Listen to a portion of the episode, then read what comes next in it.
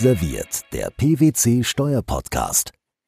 Ja, liebe Zuschauerinnen und Zuschauer, liebe Zuhörerinnen und Zuhörer, ich darf Sie ganz herzlich begrüßen zur neuen Ausgabe von Frisch serviert, dem PwC Steuerpodcast. Mein Name ist Arne Schnittger und ich darf Sie mit lieben Kollegen und Kollegen durch die neue Ausgabe führen. Die ist die zweite Ausgabe, nachdem wir bei der ersten Ausgabe bereits eine ganze Reihe von positiven Feedback bekommen haben. Vielen Dank dafür. Und von daher machen wir natürlich sehr, sehr gerne weiter und auch reservieren heute ganz frisch Neues zum Steuerrecht. Und das mache ich, wie gesagt, eben nicht alleine, sondern bereits aus der letzten Ausgabe bekannt. Kerstin Holz und Ronald Geppert, herzlich willkommen. Hallo. Und hallo. Ganz, hallo Kerstin. Wir haben auch ganz aktuelle Entwicklungen, die sozusagen uns auch erlauben, hier also interessant, ähm, glaube ich, Interessantes darzustellen.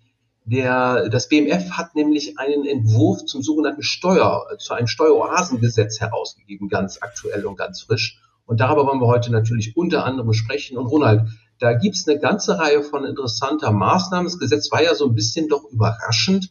Man hörte zwar, vielleicht kann da was kommen, aber so richtig erwartete man das nicht. Alle schauen momentan natürlich auf Attert und Pillar 2 und das kam so fast ein bisschen unerwartet, wollte man meinen, auch wenn man immer wieder mal hörte, da könnte mal was kommen. Was steht denn da jetzt eigentlich drin im Steueroasengesetz? Welche Regelungen sind da vorgesehen und vor allem, wer ist davon betroffen? Was müssen wir da unseren Zuhörern und Zuhörern und Zuschauern zuschauen, weil wir können natürlich auf YouTube und auf Spotify unseren tollen Podcast hören. Was muss man, was dürfen wir da so Erneuerungen vermelden?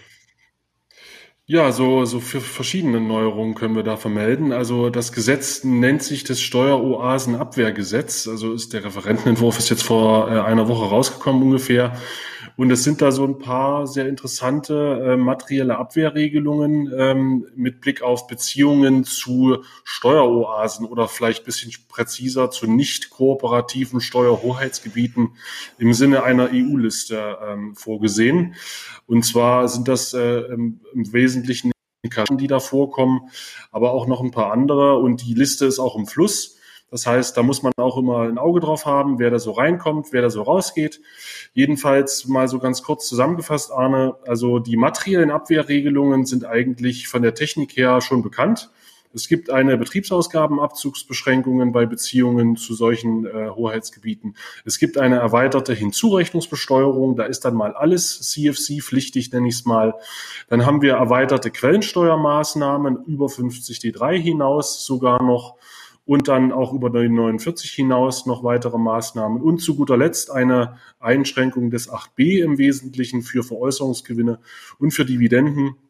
Jedoch natürlich immer nur im Verhältnis zu diesen sogenannten äh, nicht kooperativen Hoheitsgebieten. Und ich glaube, das Maß aller Dinge, Arne, wird sein, dass das BMF noch eine Rechtsverordnung zu erlassen hat wo dann eben diese äh, Hoheitsgebiete auftauchen, wo die reingenommen werden oder auch wieder runtergenommen werden. Und für die Praxis ist, glaube ich, ganz wichtig, das zu beobachten und insbesondere zu schauen, was das BMF da in diese Rechtsverordnung dann reinschreibt.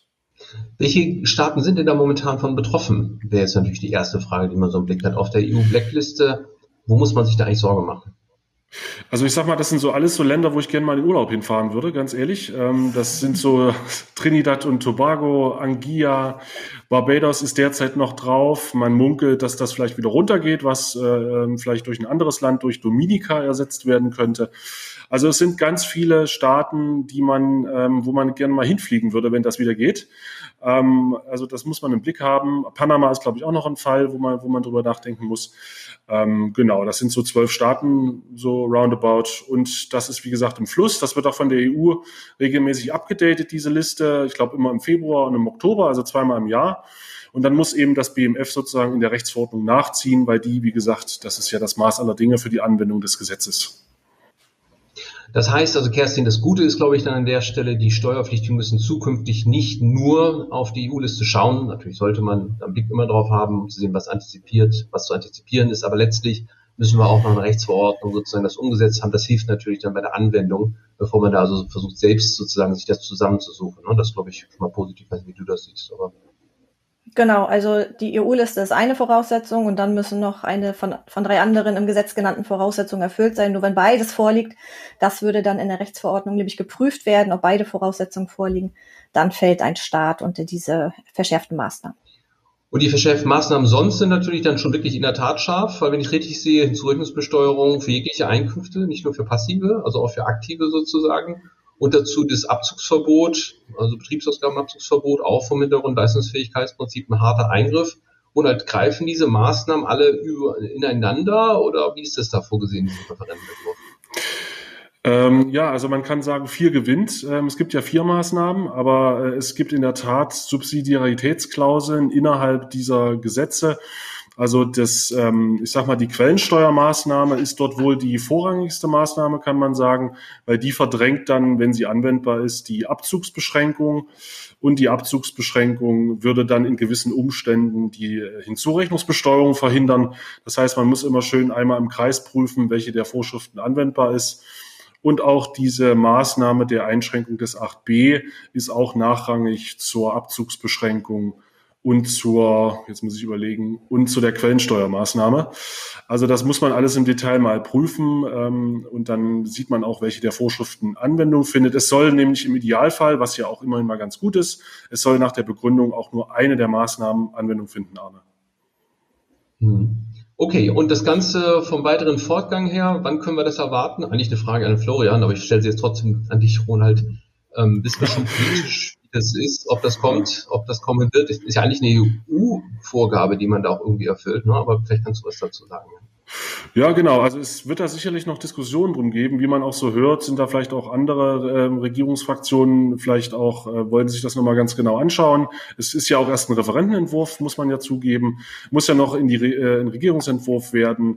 Und dann muss es noch durch das Gesetzgebungsverfahren kommen. Wir haben ja auch bei Bundestagswahl also ich glaube, man muss sich insgesamt ein bisschen sputen, aber wir warten mal ab, wie es da weitergeht. Ist auf jeden Fall ein spannendes Gesetz und vielleicht als letztes dazu, es äh, fühlt sich so ein bisschen an, als wären das sozusagen schon die Vorwehen äh, zur Umsetzung von Pillar 2 in gewissen Bereichen äh, mit einer allgemeinen Abzugsbeschränkung, mit einer allgemeinen Hinzurechnungsbesteuerung und mit Quellensteuermaßnahmen. Also das sieht schon so ein bisschen aus wie ein Pillar 2, aber nur für Steueroasen. Ja, wobei ein Satz dazu als letztes von mir, Pillar 2 werden wir sicherlich auch nochmal irgendwann intensiver diskutieren, vor allem ein Aspekt, wir haben natürlich auch noch das EU-Recht, um noch zu, zu bedenken. Hier geht es in der Tat um Jurisdiktionen, wo man in der Praxis dann doch nicht so häufig mit zu tun hat, die irgendwo dort liegen, wo Informationsaustausch vorgenommen wird. Bei Pillar 2, wo wir auch Staaten haben mit Informationsaustausch und das Gemeinschaftsgebiet betroffene ja, Sachverhalte betroffen, auch erfasst werden, da glaube ich, muss man sicherlich auch über das EU-Recht nochmal stärker nachdenken. Dazu werden wir übrigens auch schon als Preview demnächst nochmal eine Ausgabe haben mit einem Gast. Also da können wir uns hoffentlich schon drauf freuen. Wenn man da Interesse dran hat, kann man sich freuen. Zumindest hoffentlich. Also das vielleicht nur als eine Bemerkung. Gut, vielen Dank. Ähm, ja, ansonsten, was gibt's noch Neuerungen? Vielleicht ein kurzer Update zum Stichwort DAG 6 BMF-Schreiben. Wir wissen ja, dass das BMF-Schreiben auf der Seite des Bundeszentralamts schon veröffentlicht wurde und auch grundsätzlich aus Auslegungsmaßstab herangezogen wird derzeit vielleicht nur ganz kurz als Update, was man ähm, so hört, auch nach einer Anhörung verschiedener Verbände, versucht man nochmal verschiedene Aspekte ähm, zu würdigen und nochmal ähm, zu überlegen, ob man vielleicht an der einen oder anderen Stelle noch Anpassungen vornimmt. Das läuft momentan, wie man sozusagen hört. Über die Ergebnisse kann man naturgemäß natürlich noch keine Aussage treffen. Wir werden dann natürlich mit Spannung abwarten, was passiert, aber auch da ist wohl jetzt, ja, vom genauen Zeitplan muss man mal sehen, Vielleicht ist es das erste Quartal, vielleicht reinreichend zweite Quartal, finden wir hoffentlich dann auch ein, ein Schluss, ein Ende und werden dann das finale BMF-Schreiben auch wirklich sehen. Und da werden wir natürlich auch zukünftig ähm, darüber berichten, weil es gibt auch im jetzigen BMF-Schreiben noch eine ganze Reihe von Fragen, die offen sind. Zum Beispiel, ich greife mal eine aus, die aus meiner Bewertung sehr, sehr bedeutend ist, die Frage von standardisierten äh, Strukturen. Da ist es ja so, dass der deutsche Gesetzgeber eine Herangehensweise gewählt hat, die die Auslegungsmöglichkeit eröffnet, ähm, oder vielleicht so gebietet, und das ist dann auch die Frage ans BMF, dass eben auch solche ähm, Strukturen, die in der Struktur her nur vergleichbar sind, ähm, eben eine Standardisierung darstellen und dann eben zu einer Offenlegung führen. Das ist eine Diskussion, die momentan sehr intensiv führen, insbesondere bei so Strukturen mit einem Debt-Pushdown. Dazu gab es bereits eine Veranstaltung, die wir mit dem BDI gemacht haben vor drei, vier Wochen, wo dieses Thema diskutiert wurde und eben auch diese Frage der Standardisierung im Raum stand. Also da gibt es momentan, glaube ich, große Sorge, eben inwieweit das hier zu einer Offenlegung auch führt. Und da hoffen wir natürlich auch, dass das BMF-Schreiben vielleicht noch eine Klarstellung nochmal mit einfügt. Auf mündlichen Aussagen von Vertretern des BMF geht man eigentlich davon aus, dass eine Standardisierung vorliegt. Wir hoffen natürlich, dass man das überdenkt, um diesen Anwendungsbereich dann nochmal einzugrenzen. Aber das wäre zum Beispiel eine der Fragen, wo man hofft, dass vielleicht auch das BMF-Schreiben, wenn es final wird, nochmal Klarheit bietet. Also das sozusagen als kurzes Zwischenupdate zum Stand der BMF-Schreiben. Zu DAG 6. Und dann ja, wollen wir auch noch ein bisschen was zu Corona sagen. Wir hatten letztes Mal ja schon das Thema Corona und Betriebsstätten mit äh, unserem Gast und auch zur Frage der Gesetzgebung wollten wir vielleicht noch mal einen kurzen Stand geben. Kerstin, was hat sich da denn eigentlich getan? Genau, also nicht nur zur Gesetzgebung, auch zur verwaltungsseitigen Erleichterung. Man muss sagen, leider gibt es immer noch Bedarf für weitere Corona-Maßnahmen. Ich glaube, das wäre uns allen lieber, lieber, wenn dieser Bedarf gar nicht mehr da wäre. Aber umso besser, dass sowohl eben Verwaltung als auch äh, gesetzliche Regelungen hier für ein bisschen Erleichterung für die betroffenen Unternehmen und Steuerpflichtigen sorgen. Es gibt einen ganz bunten Strauß. Ich äh, kann jetzt leider auch gar nicht alles darstellen, aber wir haben uns mal ein paar Maßnahmen rausge pickt. Zum einen, was ist bereits schon umgesetzt worden, zum anderen, was ist noch im Köcher sozusagen, worauf können wir uns noch einstellen. Bei den umgesetzten Maßnahmen vielleicht zuerst die Verlängerung von bereits verwaltungsseitig gewährten Erleichterungen.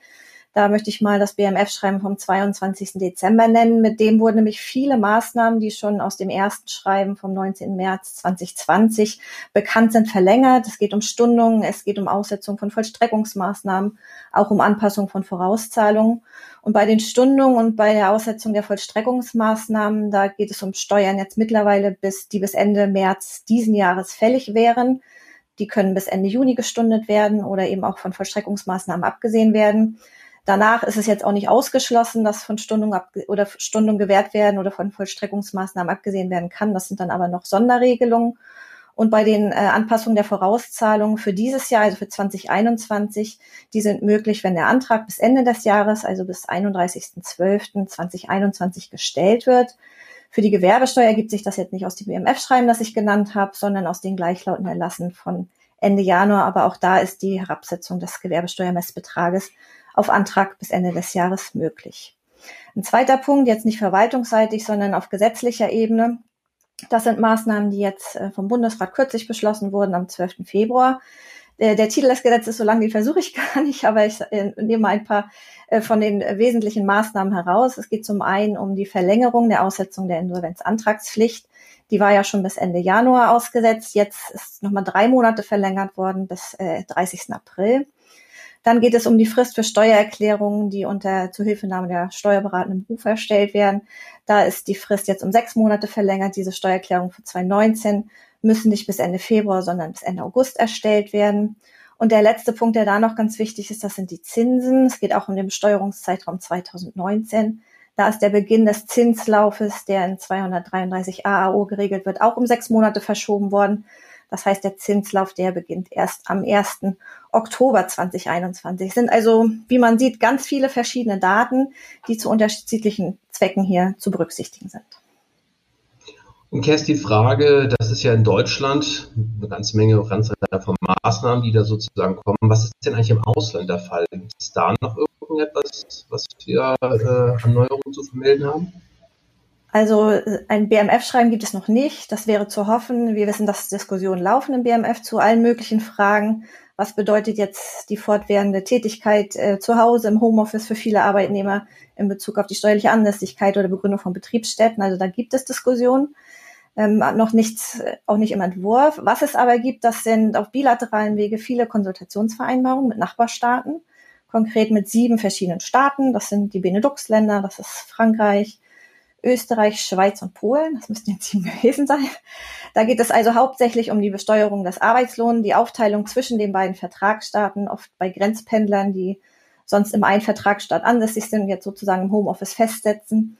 Äh, das ist also der Schwerpunkt. Da wird dann mit Fiktion gearbeitet, so dass man tut, als wenn es die Pandemie nicht gäbe und der Arbeitslohn dann in dem Vertragsstaat bezogen wird ähm, oder dort an, anfällt, wo der Arbeitnehmer ohne die Pandemie tätig wäre.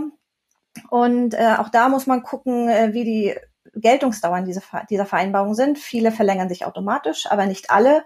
Einige sind auch bis Ende März befristet, aber ich fürchte, auch hier wird es noch Verlängerungen geben. Und vielleicht, um einmal an das Interview vom letzten Mal anzuknüpfen, was du mit Kati geführt hast, da ging es ja auch um die Frage, kann ein Homeoffice eines Arbeitnehmers eine Betriebsstätte für einen Arbeitgeber begründen? In der Konsultationsvereinbarung mit Österreich. Die wurde Mitte Januar aktualisiert. Da ist diese Frage einmal aufgenommen worden mit der Antwort, im Regelfall, dass das Homeoffice nur pandemiebedingt begründet ist, sollte das eben keine Betriebsstätte begründen.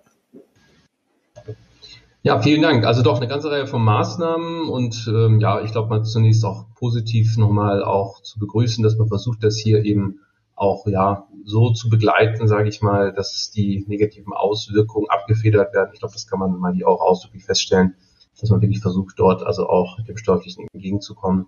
Sollte man auch mal etwas Lob verteilen, nachdem er doch häufig mal kritisiert wird. Ja, vielen Dank, Kerstin. Dann würde ich sagen, haben wir hier unseren ersten äh, Teil sozusagen mal abgedeckt, wo wir immer über die Neuerungen berichten. Und wir kommen jetzt zu unserer bekannten Kategorie, wo wir versuchen, ein wenig mal das Ohr ähm, äh, auf den Boden zu legen und zu horchen. Wir kommen zur Kategorie Neues aus Berlin.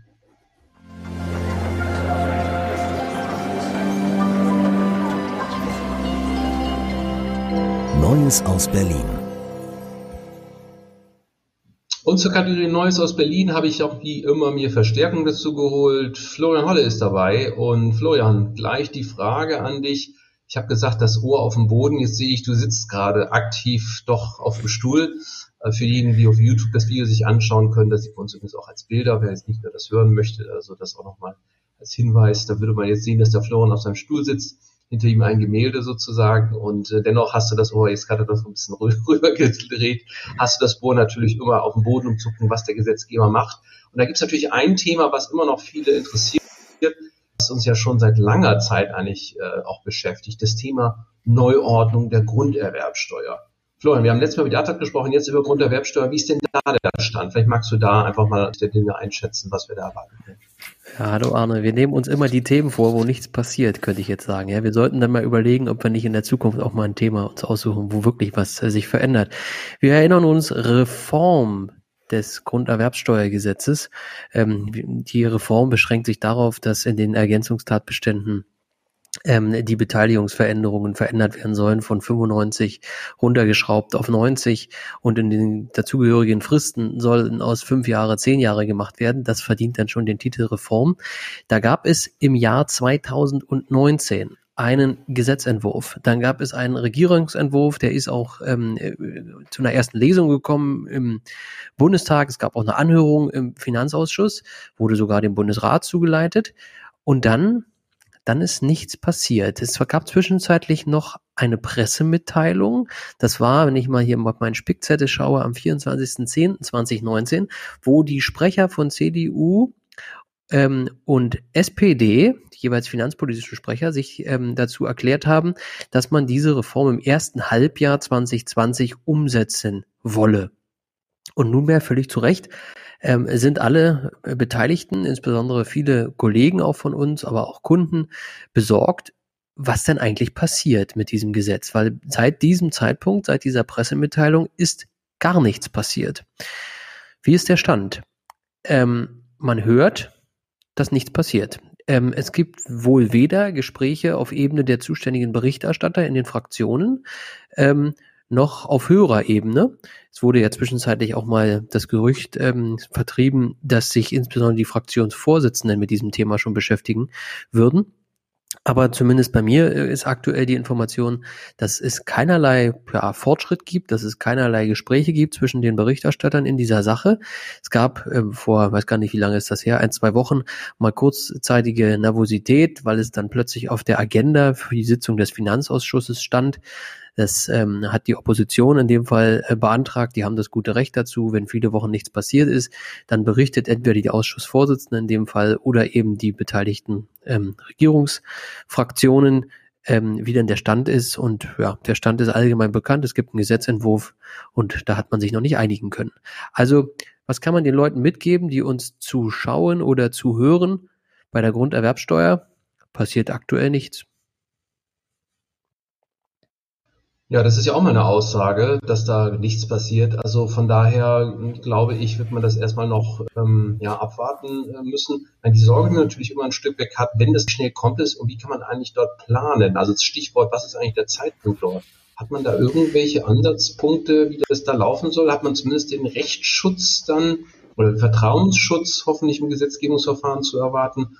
Das ist natürlich eine schwierige Frage, Florian. Ich weiß nicht, ob du dazu was gehört hast. Ob man ja, ja, ich, ich, ich als BWLer mit solchen Fragen, Arne, ja. Ähm, also, was immer wieder kritisch ist wohl ähm, bei dieser Umsetzung, ist die Frage, Frage des Inkrafttretens. Geht es um das Signing oder das Closing?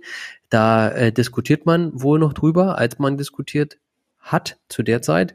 Ähm, und die Frage der Rückwirkung äh, ist damit also auch schon impliziert. Auch da gibt keine, also ich kann keine Antwort geben, wie sich das gestalten wird. Ähm, aber äh, Kollegen haben auch schon mal in den Raum geworfen, wie es denn mit der Diskontinuität aussieht und ob dann diese Diskontinuität, die ja eintritt, wenn der sozusagen nächste deutsche Bundestag gewählt ist, ähm, auch einen Einfluss hat auf die mögliche Rückwirkung. Ähm, hochspannende, auch mit verfassungsrechtlichem Bezug äh, Frage, ähm, wo ich mich als BWLer überhaupt nicht berufen fühle. Aber klar, ähm, im Rahmen einer Beratung ist das zu berücksichtigen und für Steuerpflichtige, die sollten das Thema natürlich auch auf dem Radar haben, wenn jetzt aktuell ähm, Transaktionen mit Grunderwerb anstehen, die eben ähm, ja, dazu führen könnten. Also ich glaube, Florian, vielen Dank. Ich glaube, als Zwischenstand kann man also sagen, weiterhin hier beobachten. Ähm, ich hoffe auch beim nächsten Mal suchen wir uns, glaube ich, ein Thema mal aus, wo du auch mal berichten kannst, dass was passiert oder vielleicht passieren wird. Aber mal schauen, ist der Tourperiode noch was wird oder ob wir dann doch vielleicht noch ein bisschen Zeit brauchen. Ich habe noch eine allerletzte Frage an dich. Das wird ja schon fast zum Running Gag auch, ja. Aber ich sehe gerade, du hast wieder ein Buch unter deinem Mikrofon liegen. Jetzt ist die ja. spannende Frage natürlich, welches Buch hast du dir diesmal ausgesucht? Übrigens, ja, dann machen wir jetzt das ist, das ist nicht abgesprochen, sozusagen. Da machen wir jetzt ein Evergreen raus, ja. Also ganz oben liegt diese Woche Tugend und Terror, ja. Da geht es um die französische Revolution. Die waren sicherlich sehr tugendhaft, aber Terror war es womöglich äh, trotzdem. Darunter liegt Paul Kirchhoff, Bundessteuergesetzbuch. Das ist mit Sicherheit was, was sich in jedem steuerlichen ähm, Regal gut macht. Und ganz drunten liegt ein relativ neuer Kommentar aus dem NWB-Verlag zum Gewerbesteuergesetz. Und all das führt dazu, dass das Mikrofon halbwegs auf der richtigen Höhe ist, sodass die Zuhörer und Zuschauer mich halbwegs verstehen können. Ja, vielen Dank nochmal, Florian, für die Einschätzung bei Neues aus Berlin. Und jetzt kommen wir zu einer Kategorie, die alle Zuhörer und Zuhörer noch nicht kennen. Das ist eine neue Kategorie, die wir nennen Aufsatz des Monats.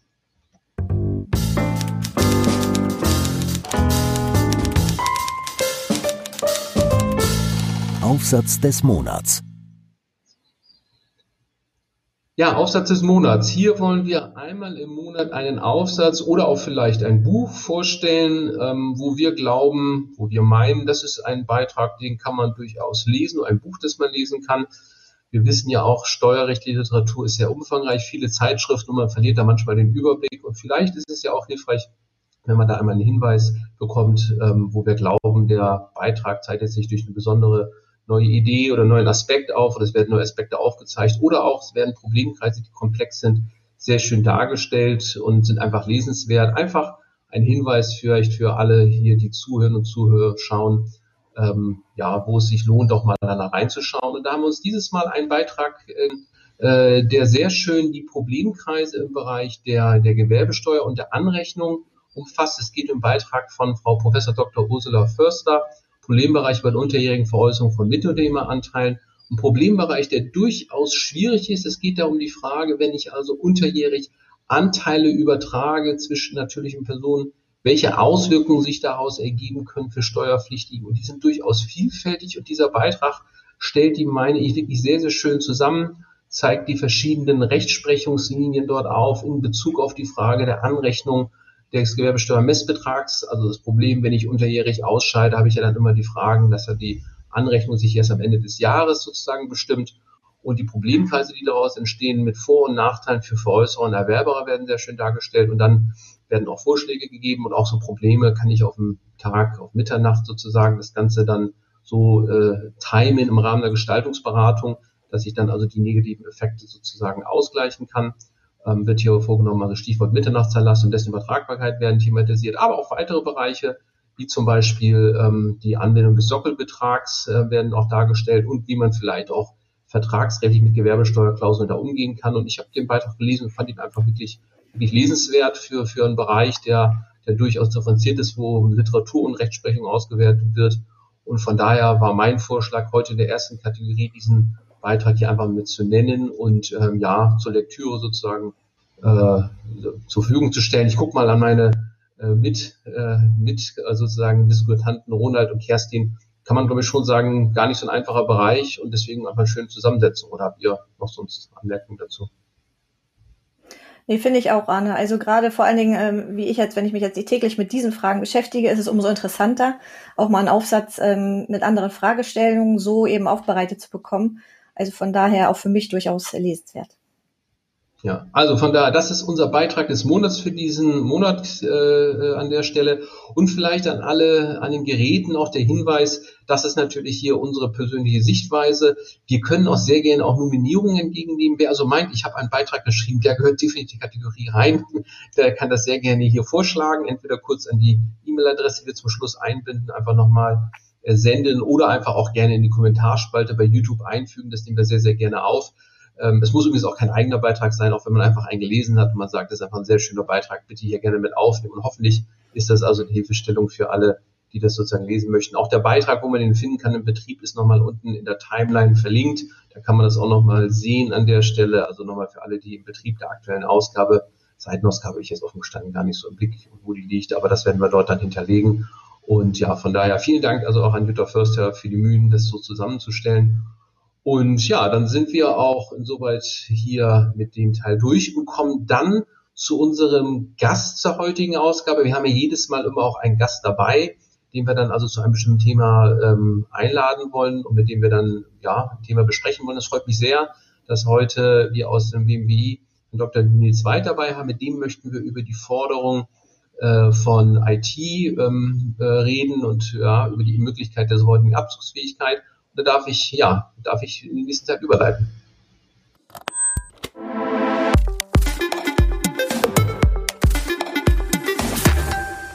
Interview. Ja, dann darf ich heute ganz herzlich als Interviewgast Herrn Dr. Nils Weid äh, begrüßen. Hallo Herr Weid. Herr Weid, vielleicht kurz zur Einführung, ist im BMWI und leitet dort die Steuerabteilung, ist heute hier, um mit mir über die steuerliche Digitalabfahrt zu sprechen. Hallo, herzlich willkommen. Ja, vielen Dank, Herr Schnittger. Ich freue mich hier zu sein in der ähm, noch relativ frischen ähm, Ausgabe und dem neuen Format ähm, Ihres Podcasts. Ich ähm, würde natürlich gern auch anfügen noch eine kleine persönliche Anmerkung. Ich bin Referatsleiter Steuerpolitik im Wirtschaftsministerium und ähm, bin natürlich heute hier äh, vor allem auch, äh, um meine persönliche Haltung äh, wiederzugeben. Ich kann das natürlich auch aus einer Erfahrung tun äh, bei dem Thema Abschreibung digitaler Wirtschaftsgüter äh, als Mitglied der Arbeitsgruppe. Ähm, wir haben sehr intensiv auch auf unsere Initiative letztes Jahr mit den Kolleginnen und Kollegen im BMF an dem Thema gearbeitet, um entsprechend diverse Koalitionsaufträge abzuarbeiten. Was jetzt ähm, heute zur Debatte steht, ist sicher wie immer äh, im politischen Leben ein Kompromiss. Ähm, und ich freue mich auf die Details. Ja, in der Tat, ein Kompromiss, äh, das kann man, glaube ich, so sagen. Sie haben es auch schon angedeutet. Wir hatten ja für die Legislaturperiode noch einige Hausaufgaben eigentlich mit dabei zum Thema Forderung und äh, Forderung von steuerlichen, steuerliche Förderung von, von digitalen Aktivitäten. Und ich glaube, da muss man auch sagen, kam dann doch etwas überraschend jetzt im Zusammenhang mit Corona eben dieser Vorschlag. Also ich persönlich hatte das gar nicht mehr erwartet. Vielleicht mögen Sie einfach mal ganz kurz umreißen, was der Diskussionsstand ist, weil ich gar nicht weiß, ob alle sozusagen da in Details so ähm, mit äh, ja, drinne sind. Von daher vielleicht einfach ganz kurz ähm, einen Überblick dazu, wo stehen wir gerade, was soll dort gefördert werden und was sind da die Details. Ja, sehr gern, Herr Schnittger. Ähm, es ist natürlich so, in der Tat, wir sind relativ spät in dieser Legislaturperiode. Ähm, da kommen noch Dinge rein, die wir so aus den letzten beiden Vormonaten der letzten beiden Wahlen in 2017, 2013 nicht kennen. Da ist die Sacharbeit oft schon etwas eher äh, äh, zum Erliegen gekommen, weil eben dann auch formal äh, die Gesetzgebungsverfahren gar nicht mehr abzuschließen sind. Das ist krisenbedingt diesmal anders. Ähm, wir haben auch verkürzte Fristen, äh, die wir noch mit einplanen müssen. Also selbst die Gesetzgebung ist noch voll im Betrieb und wir rechnen damit, dass also bis 24. März mindestens noch auch Kabinettbeschlüsse in dieses, dieser Legislatur beendet werden können. Hier haben wir natürlich eine, eine Variante, wo jetzt doch die Lösung in Form eines BMF-Schreibens angekündigt ist. Äh, Hintergrund sind Beschlüsse schon im Koalitionsvertrag, sich die AFA-Tabellen, also die klassischen nutzungsdauerbezogenen Typisierungen der Abschreibungen bei digitalen Wirtschaftsgütern nochmal anzuschauen, um den äh, Entwicklungen der Zeit auch nachzukommen, auf, auf der Höhe der Zeit, da eben auch als Gesetzgeber beziehungsweise äh, Steuer- und Finanzverwaltung zu sein. Ähm, letztes Jahr gab es zwei Koalitionsausschüsse, wo dieser Auftrag nochmal erneuert wurde. Daraus resultierte eben auch diese Arbeitsgruppe, die ich erwähnt habe, ähm, an der wir äh, nicht nur teilgenommen haben, wo wir auch durchaus eben Experten konsultiert haben, Fachgespräche geführt haben. Denn das, was wirklich die Challenge hier ist, äh, sind zwei Dinge. Das eine ist, ähm, was überhaupt ist ein digitales Wirtschaftsgut? Ähm, man kann natürlich jetzt durch die AFA-Tabellen gehen und schauen, was irgendwie modern klingt. Aber äh, wenn man das dann doch eben gebündelt und effektiv machen möchte, müssten wir hier eine Definition finden.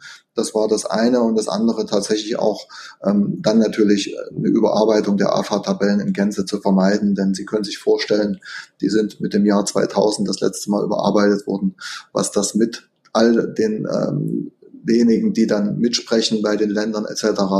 Ähm, ein, sehr schwieriges, äh, nicht nur ein dickes Brett ist, sondern ein ganzer Wald, der zu bohren wäre.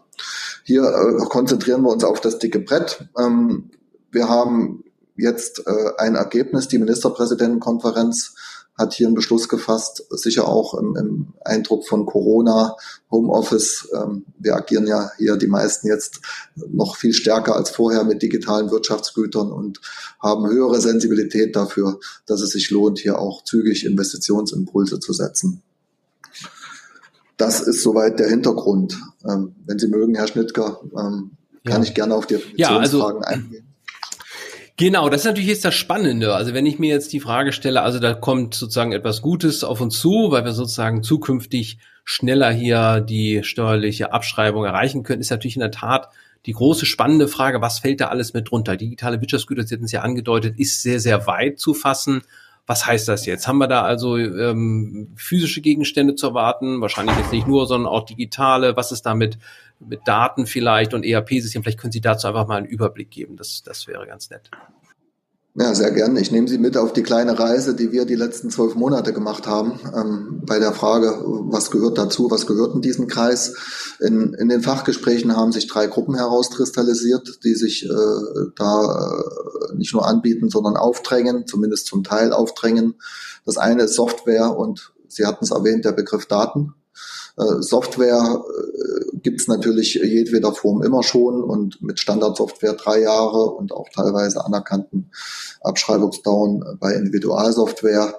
Ähm, nicht ganz neu das Thema, sicherlich auch einfacher zu definieren, wenn es um die Daten ähm, Aufbereitung geht, Verarbeitung und ähm, entsprechende äh, Systeme. Äh, aber viel schwieriger ist es dann beim Begriff der, der Hardware. Und da haben wir zwei Güterkreise definiert. Äh, einmal so einen erweiterten Begriff ähm, von digitalen Wirtschaftsgütern mit Netzwerktechnik und entsprechend auch digitaler Infrastruktur. Das ist so klassisch das, was wir uns hier für jedes digitalisierte Unternehmen und Büro vorstellen. Ähm, ein weitergehender Begriff äh, wäre nach diesem EFA-Prinzip, was hier normalerweise zugrunde liegt, also Dateneingabe, Verarbeitung und Ausgabe, ähm, dann äh, nicht unbedingt mehr äh, verbunden bei dem Stichwort ähm, Industrie 4.0. Wir haben diskutiert, ob nicht auch jede Form von Internetanschluss zu einem digitalen Wirtschaftsgut führt. Ähm, die Kaffeemaschine im Smart Home, genauso wie eben die Werkzeugmaschine, die klassisch über zehn Jahre abgeschrieben wird. Ähm, wir haben natürlich auch da schon Fortschritte gesehen in der Vergangenheit mit entsprechend CNC-Maschinen zum Beispiel. Aber ähm, da ist natürlich dann äh, die Frage, wo überhaupt noch Regel und Ausnahme ist. Und da wären wir sehr schnell in der Debatte, dass künftig alles unter das digitale Wirtschaftsgut fiele, wenn wir in die Zukunft schauen.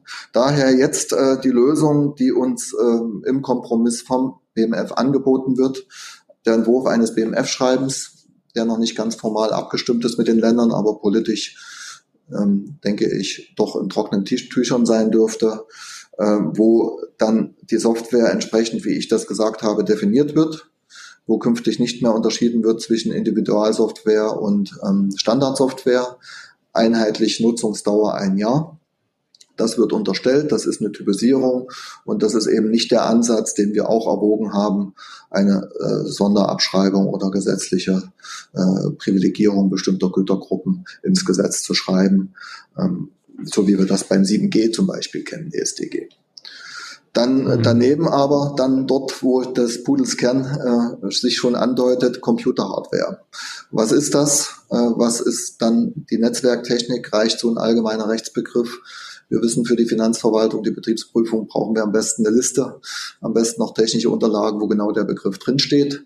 Da haben die Kollegen die Ökodesign-Richtlinie entdeckt. Ähm, da ist jetzt der Ansatz, dass wir uns an einer EU-Verordnung, die das Ganze umsetzt, orientieren, wo eine ganze Reihe von Gütern bereits definiert ist, äh, wo auch in den technischen Unterlagen entsprechend ein Gütesiegel ist, worauf man sich dann eben in der Verwaltung bei der Prüfung konzentrieren kann.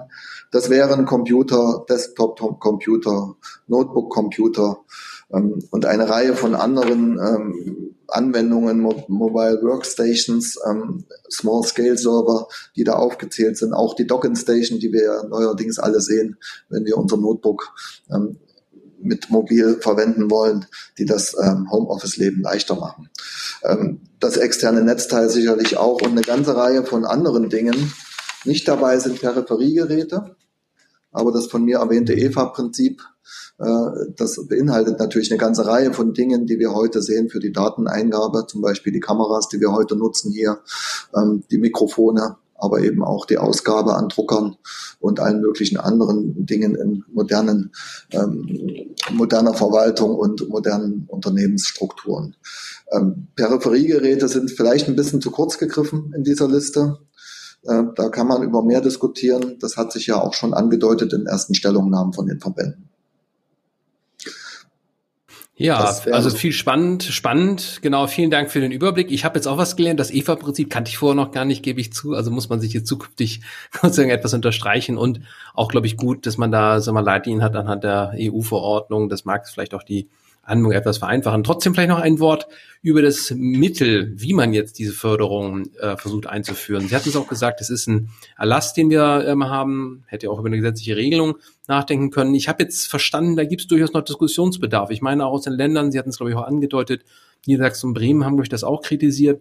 Vielleicht können Sie dazu noch ein, zwei Worte sagen, noch dieser Weg eben dieses Erlasses. Ähm, ist das also Gesetz, ist da zu erwarten noch, dass es da noch deswegen äh, vielleicht auch Störfeuer gibt, kann man das schon vorhersehen und ähm, ja, vielleicht auch die Beweggründe nochmal ähm, noch herauskehren.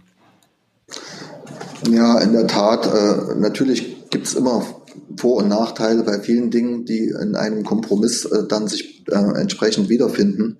Ähm, wir haben hier den Vorteil, um das mal nochmal auf die Hand äh, auch herauszustellen, äh, Software ist in, in Zukunft ein Jahr, egal welche. Da gibt es keine Diskussion mehr, was Standard individual ist. Es gibt auch keine Diskussion mehr, was in einem Jahr abzuschreiben ist, wenn der Anteil äh, des Kaufpreises Computerhardware oder Software ist. Das ist dann alles eins. Auch zwischen Miete und Ratenkauf äh, ist bei dem Stichwort äh, Sofortaufwand de facto in einem entsprechenden Steuerjahr äh, kein, kein Angriffspunkt mehr. Ähm, das sind natürlich erstmal rein praktische Vorteile.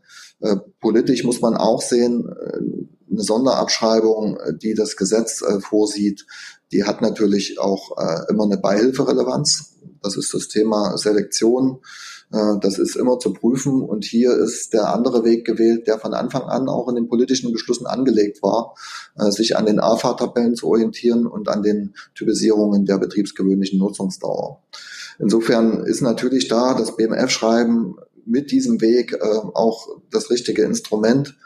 Ähm, was natürlich an anderer Stelle auch Nachteile birgt. Ähm, das ist äh, keine Frage. Die, die sind in ersten Stellungnahmen jetzt auch zu Recht angesprochen worden. Ähm, da sind einerseits Typisierungen, die sich äh, dann auch auf andere steuerliche Betrachtungen auswirken. Stichwort ist Leasingerlasse. Das äh, muss man dann auch vielleicht klarstellen, äh, dass, dass Leasingverträge in ihrer steuerlichen Anerkennung hier nicht beeinträchtigt sein sollen, so wie sie bisher geschlossen wurden. Ähm, da gibt es auch Spezialthemen für, für Profis und Experten, äh, wie sie auch in ihrem Haus natürlich immer mit Rat und Tat den Steuerpflichtigen zur Seite stehen. Stichwort Organschaften. Stichwort äh, Auswirkungen auf Zinsschrankenberechnungen etc. Aber das sind, glaube ich, alles Dinge, die lösbar wären, wenn die Verwaltung da äh, die Vereinfachung entsprechend auch weitergeben möchte und da keine zusätzlichen Hürden ähm, einbauen wollte. Ähm, was natürlich äh, systematisch schwieriger ist, das ist ein Preis äh, in der Steuersystematik, der zu zahlen ist, ist der Umgang mit äh, dem Wunsch nach einem Wahlrecht. Das ist ähm, klassisch so im 5 ESTG angelegt, äh, dass ich natürlich bei gesetzlichen Vergünstigungen dann eben auch ein, ein Auseinanderlaufen von Handels- und Steuerbilanz ähm, habe und, und, und das nutzen kann. Hier sehen wir natürlich, dass wir orientiert an den AFA-Tabellen sicherlich profitieren können äh, für eine Reihe von Gütern. Äh, und äh, wir, das heißt, den Investitionsimpuls sehen aus der Wirtschaft, aber dann eben auch einheitlich bilanziert werden muss. Also man hat aus unserer Sicht, das haben wir uns auch näher die letzten Tage nochmal angeschaut, ähm, dann schon die Möglichkeit, äh, diese Typisierung zu nutzen äh, und so wie bislang auch, äh, muss man dann äh, sicher nochmal mit den Wirtschaftsprüfern sprechen. Aber die Grundsätze ordnungsgemäßer Buchführung orientieren oder akzeptieren ja auch das Thema Vereinfachung. Vereinfachung durch die AFA-Tabellen und das sollte hier parallel laufen. Umgekehrt lassen Sie mich das auch noch ergänzen. Ist ja auch nach 7 ESDG keiner gezwungen, ähm, die, die AFA-Tabellen zu nutzen und mit entsprechender Dokumentation auch längere Nutzungsdauern zu nutzen und abzuschreiben. Mhm. Also nochmal wichtiger Punkt, auch der Weg, ich glaube, würde es mal zusammenfassen und würde auch nochmal nachhaken. Der Weg des Erlasses zeichnet so gesehen auch schon vor, dass wir dem Maßgeblichkeitsprinzip, Sie haben es erwählt, im 5 ESTG folgen müssen. Das heißt nur nochmal zur Bestätigung, ich bekomme die AFA nur dann, wenn ich in der Handelsbilanz mitgehe und der Wirtschaftsprüfer natürlich auch mitgeht. So, so würde ich das zusammenfassen, nicht wahr? Ja, das ist äh, schon so. Das ist ein erster Befund und das ist, ja, wenn man so will, ein kleiner Pferdefuß an der Lösung. Auf der anderen ja. Seite ist es eben eine Lösung, die sich an den klassischen Instrumenten der AFA-Tabellen ähm, orientiert und so sollte es auch in der praktischen Handhabung sein. Und mhm. ähm, natürlich ist es auch so, dass man in Richtung GWG gedacht, äh, in der Erfahrung von GWG, BMF spricht hier von einer Analogie, ähm, wir auch über einen Güterkreis sprechen, die ja nicht so großvolumig in der Anschaffung sind. Bei Software mag es noch ein bisschen anders sein, ähm, aber wo das eine Jahr jetzt ja auch nicht völlig vorbei ist an den Realitäten. Es ist eine Typisierung, die für eine Gruppe von Gütern eben dann anzunehmen ist. Und da ja. ähm, sehen wir mal, dass die Praxis das auch entsprechend nutzen kann. Das heißt, wir haben insoweit auch keine latenten Steuern, zumindest im Einzelabschluss, wenn ich die Maßgeblichkeit ausübe. Spannend wird es natürlich dann nochmal, wenn ich IFRS vielleicht Konsolidierungsmaßstäbe anwende und da abweiche. Da können natürlich vielleicht auch latente Steuern mal ein Thema sein. Wenn es da unterschiedliche Maßgabe gibt, da hätten wir die, nicht die Maßgeblichkeit zwischen IFRS auf Konsolidierungsebene und der Steuerbilanz und HGB. Das sind wahrscheinlich dann noch so Folgethemen, die sich dann stellen, würde ich mal vermuten, nicht wahr? Ja, da geht es natürlich dann um die Kosten der Unternehmen oder die, die, die Vorteile. Äh, das war im Vorfeld, auch letztes Jahr kam das immer mal hoch. Denkt dran an IFRS, äh, da ist das Thema Landhände Steuern. Äh, das Interesse an, an einer erhöhten Abschreibung, hatte ich den Eindruck, ist bei manchen Playern in der Industrie gar nicht so groß. Das liegt natürlich auch daran, dass man eben solche Bilanzierungsfragen dann mit im Blick behalten muss. Aber IFRS wir sind uns nicht so sicher, ob das wirklich ein Thema wäre, weil ja auch passive und aktive äh, Posten dann verrechnet werden müssten, soweit ich das äh, nachvollziehen kann. Ähm, wenn es so wäre, stellt sich das aber mit dieser Lösung in der Tat nicht, weil eben dann eine abweichende Bilanzierung doch schwierig scheint. Das wäre auch äh, eine Frage, inwieweit dann eben die Gespräche und die Anwendung in der Praxis tatsächlich in Zukunft einheitlich sichergestellt werden können. Wäre ein Nachteil, aber auf die Vorteile hatte ich hingewiesen und wir reden ja hier bei den Gütern auch nicht über die ähm, komplette automatisierte neue Werkhalle, wo ich sag mal auch Milliardeninvestitionen stattfinden oder die Glasfaserkabel in, in der digitalen Infrastruktur über Land.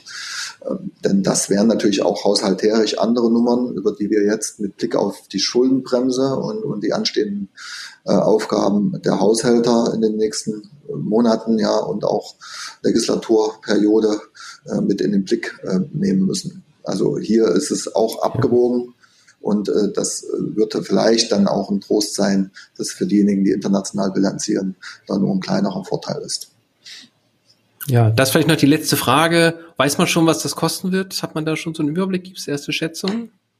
Also es gibt eine Schätzung, aber das ist immer so die Frage, wie ist das nachvollziehbar, wie wird gerechnet? Äh, in, in der Anhörung gestern zum dritten Corona-Steuerhilfegesetz kam das am Rande mit hoch. Da war auch zunächst ein Aufschrei bei den Haushältern, auch in den Ländern, ähm, dass äh, wir bei knapp 12 Milliarden sind, aber das ist schon eine Rechnung kumuliert über mehrere Jahre. Äh, in der Spitze 2023, 2024 um die 4 Milliarden, das ist die Schätzung. Da fehlt allerdings die Gegenrechnung, die wir ja in der AFA auch immer machen können. Ähm, denn ähm, wer heute profitiert, muss morgen dann die Steuern entsprechend nachzahlen. Und da haben wir ja auch einen gewissen Rückfluss. Also es ist ja nur eine Verschiebung des Aufkommens und keine endgültige Wirkung. Ähm, auch wenn das natürlich in den klassischen Berechnungen immer erstmal anders auszuweisen ist. Also insofern ja. überschaubar und mit Blick auf die degressive Abschreibung, die ist deutlich teurer, die wir zurzeit haben und befristet von, von über sechs Milliarden pro Jahr. Ja, also auch ein wichtiger Hinweis in der Tat wird häufig vergessen. Verschiebungseffekte haben wir nur, das ähm, in der Tat kommt dann also zukünftig natürlich Unternehmen als Rückwärtswirkung wieder auch zurück durch Mehrzahlungen. Das ist vollkommen richtig. Ja, ich würde sagen, vielen Dank, äh, Herr Weid, das ist wirklich eine sehr, sehr interessante Darstellung. Wir werden das mit, mit großer Spannung weiter verfolgen. Vielen Dank, dass Sie sich die Zeit genommen haben und uns da die Einführung gegeben haben. Und ähm, ja, vielleicht sehen wir Sie zukünftig nochmal wieder. Würde mich auf jeden Fall freuen. Und nochmal ganz herzlichen Dank von Seite des ganzen Teams, dass, dass Sie hier dabei gewesen sind. Natürlich sehr gerne. Erlauben Sie mir noch ein kleines Schlusswort. Ähm, wie immer, äh, es ist erstmal ein ähm, erster Schritt. Wir haben hier ein neues Instrument. Ich habe die Probleme und Herausforderungen geschildert.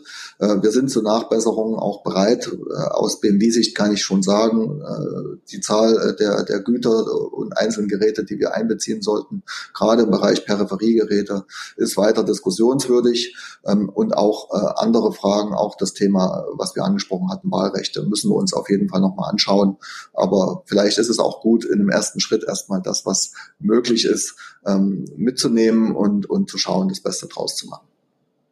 Vielen Dank. So ist das. Politik ist, vielen Dank. Politik ist immer eine Frage des Machbaren. Erste kleine Schritte. Vielen Dank, dass Sie die heute dargestellt haben. Vielen Dank. Ja, und dann noch ganz zum Abschluss ein kurzer Hinweis, dass nach der Aufzeichnung dieses Gesprächs mittlerweile auch das BMF-Schreiben veröffentlicht wurde mit Datum vom 26. Februar 2021. Wir haben einen Link hier unten auch eingeblendet, da kann man das nachlesen. Das wollten wir natürlich nicht vorenthalten, weil unsere Ausgabe heißt ja frisch serviert. Wir sind durch mit der zweiten Ausgabe auch schon und äh, ja, hoffe auch, dass es wieder etwas gefallen hat. Wir haben auch äh, wie immer die Möglichkeit, nochmal Anregungen aufzunehmen. Hier wird unten nochmal gerade eingeblendet die ähm, E-Mail-Adresse, wo wir das sozusagen sehr gerne entgegennehmen. Ähm, ja, hoffe, wie gesagt, es hat etwas gefallen. Wenn ja, sehr gerne auch weiterempfehlen und Anregungen, wie gesagt, nehmen wir jederzeit gerne. Und ja, in Bälde, wir planen schon in zwei Wochen, wird es die nächste Ausgabe auch geben wiederum mit vielen Neuerungen zum Steuerrecht und auch hoffentlich wieder mit einem sehr spannenden äh, Gast. Ich habe schon eine Idee, will nicht zu viel verraten, wir hatten es auch schon vielleicht angedeutet. Und ja, dann würde ich sagen, sehen wir uns in Bälde wieder. Vielen Dank. Also mal durch. Ja, wie gesagt, ich habe es ein bisschen verbaselt mit dem Corona-Steuergesetz. Im dritten ist es, glaube ich, ne? Kerstin, jetzt müssen wir beim Mal machen. Da habe ich die Frage irgendwie, glaube ich, da war ich schon gedanklich beim Flören. Die Frage habe ich hier gar nicht mehr gestellt. Kein Problem, Anne. Wir machen das einfach beim nächsten Mal. Bisher ist es ja auch nur ein Entwurf. Mal schauen, ob es bis dahin dann durch ist. Und dann kann ich noch mal auf die Möglichkeiten beim erweiterten Verlustrücktrag hinweisen und auch auf den Umsatzsteuersatz in der mäßigsten. Also das machen wir dann einfach beim nächsten Mal, versprochenerweise. Also das war natürlich ein Cliffhanger geplant, den wir hier eingebaut haben, von daher. Aber ansonsten, Florian, der, der Gast für uns heute, der Nils Weid, war super spannend, fand ich das Thema. Das finde ich auch. Und äh, ich glaube auch, dass diese Sichtweise aus dem BMWI zur Steuerpolitik ähm, tatsächlich wichtig ist, ja, weil das BMF braucht da gelegentlich, glaube ich mal, ein Korrektiv und das spielt seit vielen Jahren das BMWI. Ja. Jetzt müssen wir uns überlegen, was wir zukünftig noch für Gäste einladen. Habt ihr schon mal darüber nachgedacht? Ich habe da unsere Liste, habe ich ein paar Namen schon stehen. Bei euch? Es ist so kurz, die Musik. Ist schon vorbei. Ist sie kürzer geworden? Ah, jetzt geht's wieder los. Habt ihr schon Gäste eigentlich an der Stelle für die nächsten Ausgaben im Kopf? Tja. Also ich habe einen Gast schon im Kopf zum EU-Recht und zum Pillar 2. Ich sage den Namen jetzt aber nicht, aber ich hoffe, ich kann den da überzeugen. Bin eigentlich ganz guter Dinge auch. Der Linde Campbell, das ist richtig klasse. Der ist nicht mehr in Linz, ne? Kamerad. Ach, Florian, die Kundigen, die werden es vielleicht wissen. Also wenn Sie das wissen, bitte schreiben Sie uns auch. Es gibt vielleicht auch was zu gewinnen. Aber vielleicht, vielleicht kann ich Ja, sonst Ronald. Also schön. Alle guten Dinge sind zwei. Ja. Das haben wir schon mal erledigt. Also Jetzt bin ich aber gespannt, was du beim nächsten Mal sagst, Florian.